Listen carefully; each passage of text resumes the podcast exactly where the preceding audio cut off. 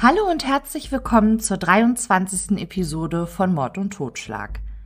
Mein Name ist Steffi und in dieser Episode erzähle ich euch einen Wunschfall von einer lieben Zuhörerin. Als erstes möchte ich mich aber nochmal ganz herzlich bei Mai Avitoria, das ist ihr Instagram-Name, für die weitere Kürzung meiner Amazon-Wunschliste bedanken. Ich habe mich wirklich sehr darüber gefreut.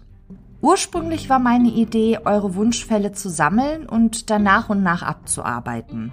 Allerdings ist es jetzt so, dass Henriette, die Zuhörerin, die sich jetzt eben einen Fall gewünscht hat, schwer an Krebs erkrankt ist und sie wird leider nicht mehr allzu viel Zeit haben. Deshalb habe ich mich entschieden, Henriettes Wunschfall vorzuziehen und ihr diese Folge zu widmen.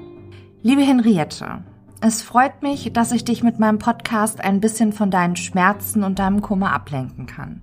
Ich wünsche dir wirklich von ganzem Herzen, dass jetzt alles so passiert, wie du es dir wünschst. Henriette, ich hoffe, dir gefällt deine Folge.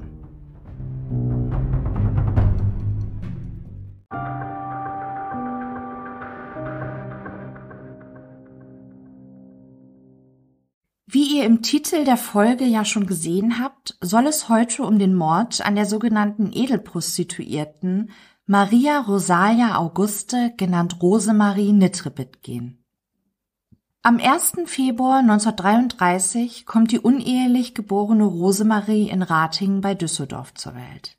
Ihre Mutter Maria ist bei ihrer Geburt gerade 18 Jahre alt. Ihren Vater wird Rosemarie nie kennenlernen. 1935 und 1937 kommen noch zwei Halbschwestern zur Welt, Irmgard und Lieselotte. Alle drei Mädchen haben unterschiedliche Väter. Die Familie lebt in ärmlichen Verhältnissen. Mutter Maria ist mit der Erziehung ihrer drei Töchter so überfordert, dass das Jugendamt sie 1936 für schwachsinnig erklärt und ihr das Sorgerecht für ihre Kinder entzieht. Rosemarie und Irmgard kommen wegen drohender Verwahrlosung in ein Kinderheim nach Eschweiler in Aachen. 1938 kommen die beiden Mädchen dann zurück nach Düsseldorf und werden in ein Erziehungsheim nach Herd überstellt. Dort wird Rosemarie aber nicht lange bleiben. Im Frühjahr 1938 kommt sie in eine Pflegefamilie in die Kleinstadt Niedermendig bei Main in der Eifel. Pflegevater Nikolaus ist bereits 69 Jahre alt, seine Frau ist 20 Jahre jünger. Es ist im Jahre 1944, als die elfjährige Rosemarie von dem sieben Jahre älteren Nachbarsjungen im Tannenwäldchen vergewaltigt wird. Sie fehlt nach der Vergewaltigung ein paar Tage in der Schule, das war's dann aber auch. Der Täter wird nicht angezeigt. Schon bald nach der Vergewaltigung werden die ersten Verhaltensauffälligkeiten bei ihr bemerkt. Rosemarie ist 13 Jahre alt, als sie sich mit zwei Prostituierten anfreundet und beginnt, sich ebenfalls zu prostituieren. Zu ihren ersten Freiern gehören französische und amerikanische Soldaten. Sex gegen Waren. Nur ein Jahr später wird Rosemarie ungewollt schwanger und unterzieht sich einer Abtreibung, die beinahe tödlich für sie endet. Ihre Pflegeeltern sind mit der Erziehung der aufmüpfigen Rosemarie heillos überfordert. Sie wenden sich in ihrer Verzweiflung an den Pfarrer in Niedermengen, der wiederum Kontakt mit dem Jugendamt aufnimmt.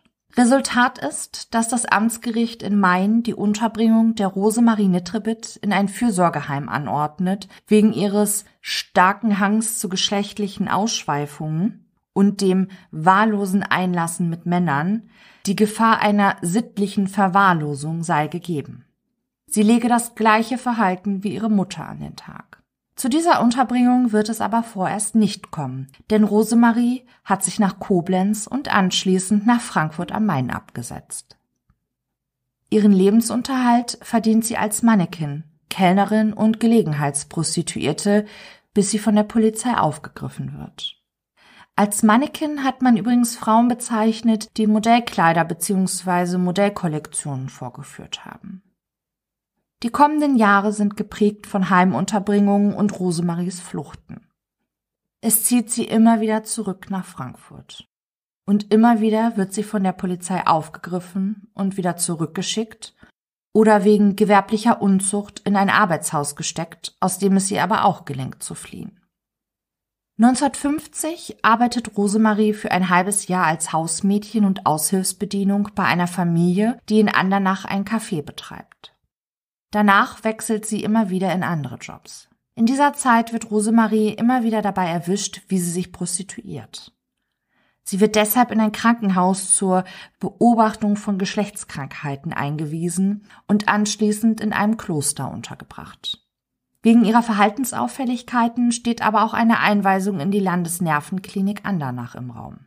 Rosemarie flüchtet zu ihrer leiblichen Mutter nach Düsseldorf. Sie ist 18 Jahre alt, als sie eine Anstellung als Haushaltshilfe bei den Besitzern auf einer Hühnerfarm in Main bekommt. Dort lernt sie ihre erste große Liebe kennen, Peter.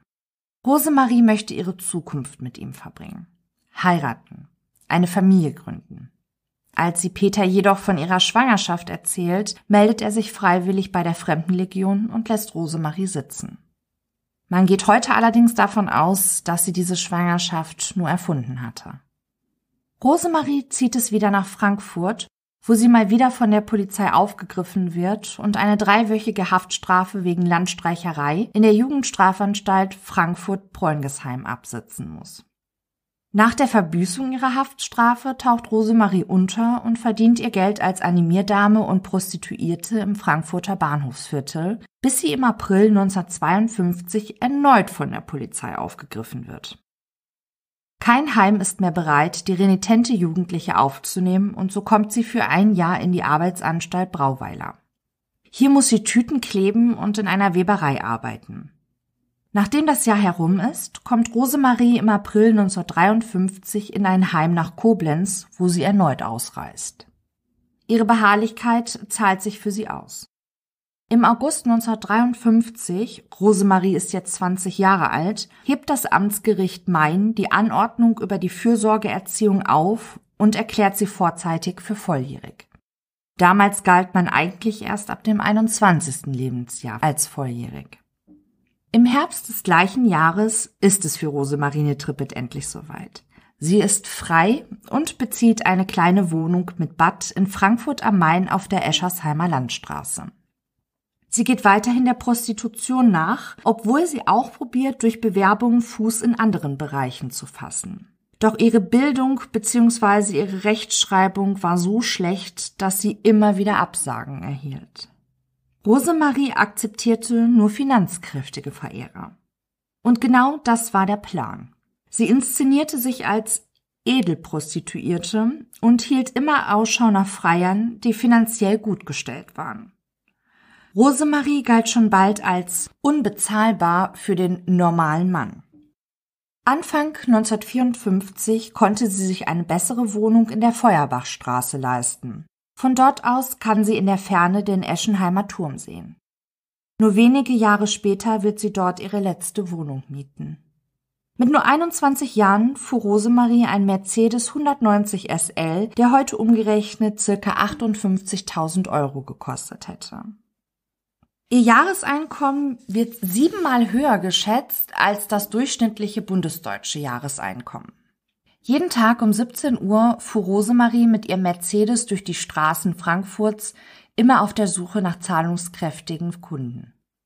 Zu ihren Freiern zählen bald auch zahlreiche Prominente und Unternehmerssöhne aus einflussreichen Familien.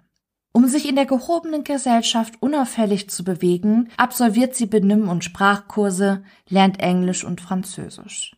Niemand soll merken, aus welch ärmlichen Verhältnissen sie stammt. Im Sommer des Jahres 1954 lernte Rosemarie den damals 60-jährigen, verheirateten türkischen Unternehmer Mozes Natos kennen und beginnt eine Affäre mit ihm. Als ihren Mercedes bei einem Unfall zu Schrott fährt, schenkt er ihr das Geld für einen Opel Kapitän. Nicht selten wurde ihr Auto von neidischen Kolleginnen beschädigt, die Antenne abgebrochen oder Hakenkreuze in den Lack geritzt. Aber nicht nur mit ihren Kolleginnen gab es Ärger. Nicht selten rief auch mal eine Ehefrau einer ihrer Freier an und beschimpfte sie. Rosemarie legte sich deshalb den Decknamen Rebecca Rosenbaum zu. Nur wer am Telefon bzw. an der Gegensprechanlage diesen Namen kannte, den ließ sie hinein. Die Affäre mit Natus endete übrigens dann im Jahre 1955, als er während eines gemeinsamen Urlaubes mit Rosemarie in Sanremo an einem Herzinfarkt verstirbt. Im gleichen Jahr mietet Rosemarie Nittrebitz eine teure Neubauwohnung am Eschenheimer Turm in der Stiftstraße 36 in Frankfurt, in die sie im Winter 1955 einzieht. Sie richtet ihr neues Zuhause größtenteils mit teuren Chippendale-Möbeln ein. Die Wände werden mit Seidentapeten beklebt. Im Mai 1956 legt Rosemarie sich einen neuen Mercedes 190 SL Coupé mit Weißwandreifen für 18.000 Mark zu. Alternativ hätte sie für diesen Preis auch vier VW Käfer kaufen können. Rosemarie ist in Frankfurt für ihre Dienste bekannt. Ihre Kontakte knüpft sie von ihrem auffälligen Auto aus, gerne auch vor Nobelherbergen wie dem Frankfurter Hof. Gegen ein angemessenes Trinkgeld können interessierte Hotelgäste von dem einen oder anderen Portier Rosemaries Telefonnummer bekommen. Ende des Jahres lässt sie sich einen weißen Pudel schenken, den sie Shoei nennt. Sie trainiert den kleinen Pudel so, dass er als Eisbrecher bei für sie interessanten Männern fungiert. Rosemarie genießt ihr Leben und gönnt sich von ihrem Reichtum einige Dinge. So kauft sie sich einen Wildnerzmantel für 11.000 Mark und einen zweikarätigen Brillantring für etwa den gleichen Preis. Einfach mal eben so, um sich etwas zu gönnen. Um das in Relation zu setzen, das durchschnittliche Einkommen lag zu dieser Zeit bei circa 400 Mark im Monat. Es ist der 1. November 1957, als die 47-jährige Erna Krüger, die Rosemarie seit einigen Monaten im Haushalt hilft und auch persönlichen Kontakt mit ihr pflegt, bemerkt, dass ihre Arbeitgeberin seit Tagen die Tüten mit ihren Frühstücksbrötchen nicht hereingeholt hatte. Sie lagen gestapelt vor ihrer Wohnungstür. Das war ungewöhnlich, denn wenn Rosemarie verreiste, bestellte sie die Brötchen immer ab. Sie spricht mit einer Nachbarin über ihre ungewöhnliche Entdeckung. Auf ihr Klingeln wird nicht reagiert, nur das Jaulen des Pudels ist zu vernehmen. Und dann dieser seltsam unangenehme Geruch, der durch den Hausflur zieht. Sie entschließt sich, die Polizei zu alarmieren. Gegen 17.30 Uhr treffen zwei Streifenbeamte in der Stiftstraße 36 ein und lassen die Wohnung von Rosemarie Nitrebit durch einen Schlosser öffnen.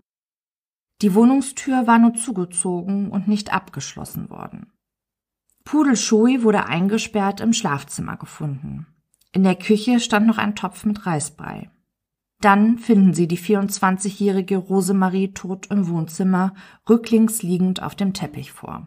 Sie ist offensichtlich Opfer eines Gewaltverbrechens geworden.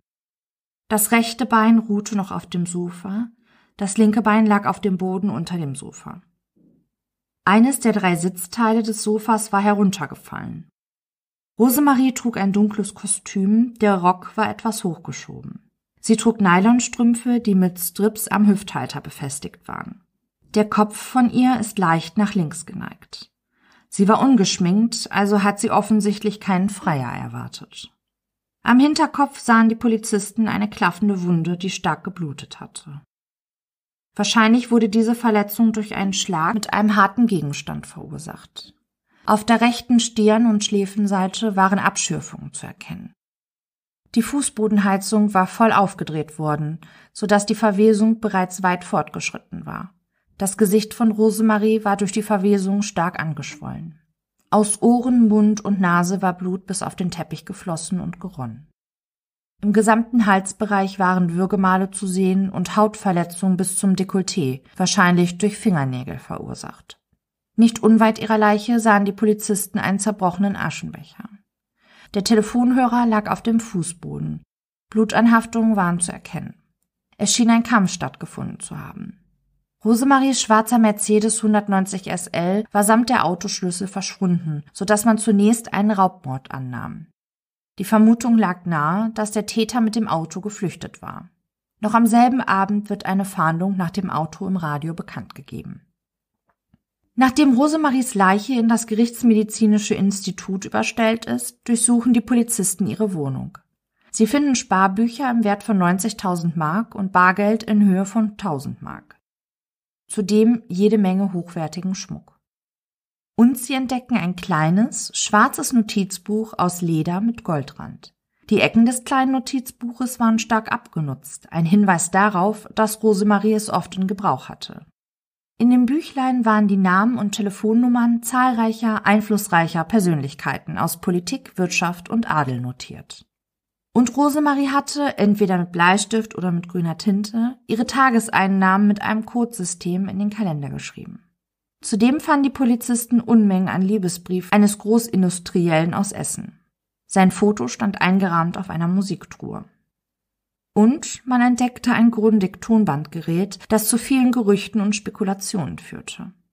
Angeblich soll es den letzten Besucher bei Rosemarie aufgezeichnet haben. Allerdings konnten diese Behauptungen widerlegt werden. Denn mit diesem Tonbandgerät wurden zuletzt Schallplatten aufgenommen. Und obwohl man tatsächlich am Ende des Bandes undeutlich die Stimme von Rosemarie Nitrebit hören kann, so ruft sie dort nur nach ihrem Hund Shoei. Die Nachricht vom gewaltsamen Tod der Edelprostituierten Rosemarie Nitrebit schlug ein wie eine Bombe. Keine andere Nachricht hätte in den kommenden Tagen größere Wellen schlagen können. Einige Schaulustige versammelten sich noch am gleichen Abend nach der Entdeckung ihrer Leiche vor der Wohnung der Ermordeten, in der Hoffnung, jede Neuigkeit als erstes zu erfahren. Der Plan der Ermittler, Informationen über die Kunden von Rosemarie geheim zu halten, scheiterte recht schnell. Nach und nach sickerten immer mehr Informationen an die Presse durch. Nach der Obduktion der Leiche von Rosemarie Netribit kann rekonstruiert werden, dass sie zuerst einen Schlag auf den Kopf bekommen haben muss und anschließend erwürgt wurde. Den Todeszeitpunkt konnte man nicht mehr mit Sicherheit bestimmen. Die Polizisten, die zuerst am Tatort waren, hatten die Fenster weit aufgerissen, um zu lüften. Der Verwesungsgestank und die Hitze durch die Fußbodenheizung müssen überwältigend gewesen sein. Jedoch hat niemand zuvor die Raumtemperatur und die Temperatur der Leiche gemessen. Damit wurde die korrekte Ermittlung des Todeszeitpunktes unmöglich gemacht. Man nahm ja an, dass der Täter das Auto für seine Flucht vom Tatort gestohlen hatte. Vielmehr war es aber so, dass Rosemarie ihr Auto am Morgen des 29. Oktobers 1957 zur Reparatur in eine Werkstatt gebracht hatte. Um 17 Uhr wollte sie ihren Wagen wieder abholen, sagte ihr letzter Freier gegenüber der Polizei aus, aber dazu kam es nicht mehr. Anhand der Rekonstruktion ihres Tagesablaufes und weiterer Indizien wird der Zeitpunkt ihres Todes auf den 29. Oktober 1957 zwischen 15 und 17.30 Uhr geschätzt. Man kann es nicht anders sagen, als dass die Polizeiarbeit in dem Fall Nitrebit einfach stümperhaft war. Es passieren eine Reihe von Ermittlungspannen, die dafür Sorge tragen werden, dass dieser Mordfall bis heute ungeklärt ist. So wurden zahlreiche Beweismittel nicht asserviert, um prominente Kunden zu schützen. Und der ein oder andere Polizist, sogar der Leiter der Mordermittlungen, nehmen Fotos an sich, entweder als Souvenir, vor allem pornografische Bilder von Rosemarie, oder um prominente Freier zu schützen, wenn sie auf einem der Fotos zu erkennen sind. 27 Personen, darunter auch zahlreiche Journalisten, laufen nach der Entdeckung der Leiche in der Wohnung herum, gehen ein und aus, vernichten eventuell wichtige Spuren des Täters und legen ungewollt eigene, nicht tatrelevante Spuren. Und die meisten dieser 27 Personen rauchen, schnippen ihre Zigarettenstummel aus den geöffneten Fenstern. Unmöglich herauszufinden, ob der Täter am Tatort ebenfalls geraucht hatte. Und der leitende Mordkommissar legt nicht nur seinen Hut am Tatort ab, nein, er vergisst ihn auch noch dort. Das ist der Grund, warum eine ganze Weile nach einem Täter mit Hut gefahndet wird. Es wurden Verdächtige gefragt, ob sie Hüte tragen würden. Wurde das verneint, wurden diese Männer direkt als mögliche Mörder ausgeschlossen. Die Nachbarn von Rosemarine Tribbett werden viel zu spät befragt, nur eine weitere von zahlreichen Ermittlungspannen. Die Ermittler nehmen als Motiv Habgier an, denn sie vermuten, dass Bargeldbestände fehlen. Als physiologische Schlussfolgerung schließen die Polizisten einen wohlhabenden Kunden von Rosemarie kategorisch aus, denn sie hätten das Rauben ihres Geldes ja nicht nötig. Kommissar Helmut Konrad sagt später in einem Fernsehinterview, die Kunden der Nitrebit waren gut betuchte und seriöse Leute. Die brauchten das Mädchen nicht umzubringen, das ihnen obendrein auch noch Freude geschenkt hat. Das wäre ein schlechter Dank gewesen.